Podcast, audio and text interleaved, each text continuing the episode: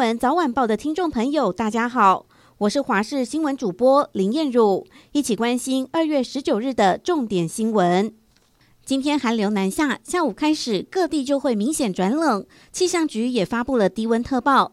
台中以北的县市，还有宜兰、金门，都是橙色灯号，代表会有持续十度左右或者更低温发生的几率。像是外岛地区，马祖和连江县，温度更可能降到六度左右。另外，从彰化到台南，还有花莲，则是黄色灯号，代表偶尔也有十度以下发生的几率。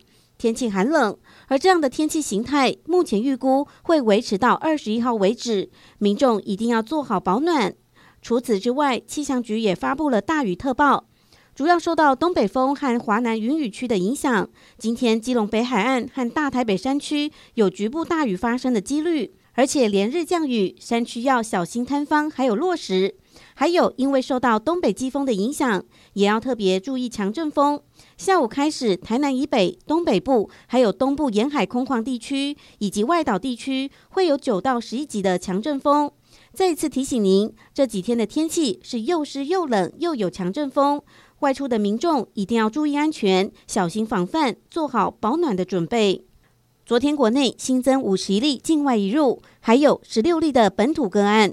本土个案当中，除了一例是高雄炼油厂的相关群聚案件，在居家隔离期间由阴转阳，其他十五例都是宗教团体的群聚延伸，而且个案遍及南北。外界担忧会不会变成 CT 餐厅的翻版，以及影响到三月的边境松绑。这起宗教协会的传播链已经累积二十四个人确诊，他们信奉佛教和道教，周末晚上都有聚会活动，也有到国内寺庙参访和出国朝圣的活动。陈时中坦言，虽然宗教团体群聚被列为需要高度注意的传播链，但是疫情相对稳定。除了双北还要再观察之外，其他传播链都已经逐渐收敛。苗栗一名二十八岁的王小姐在投份一间塑胶工厂做包装员，负责打包一千一百公斤的塑胶粉，却在工作时右小腿被卷进机器里，小腿截肢。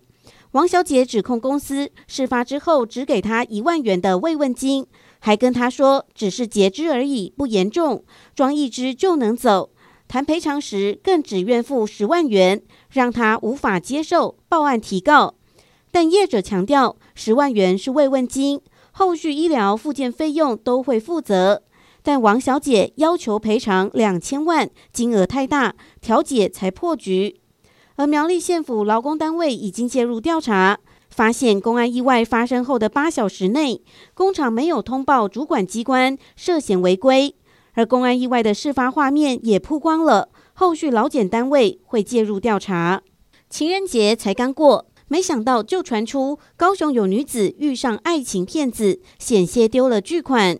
原来是有诈骗集团借由社群网站讲些甜言蜜语，让女子掉入陷阱后，再假借运送钻戒回台需要费用为由，要求汇款。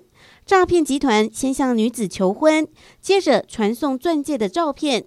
亲友一开始还献上满满的祝福，但后续开始露出马脚。幸好远景介入的快，整起骗局才曝光。以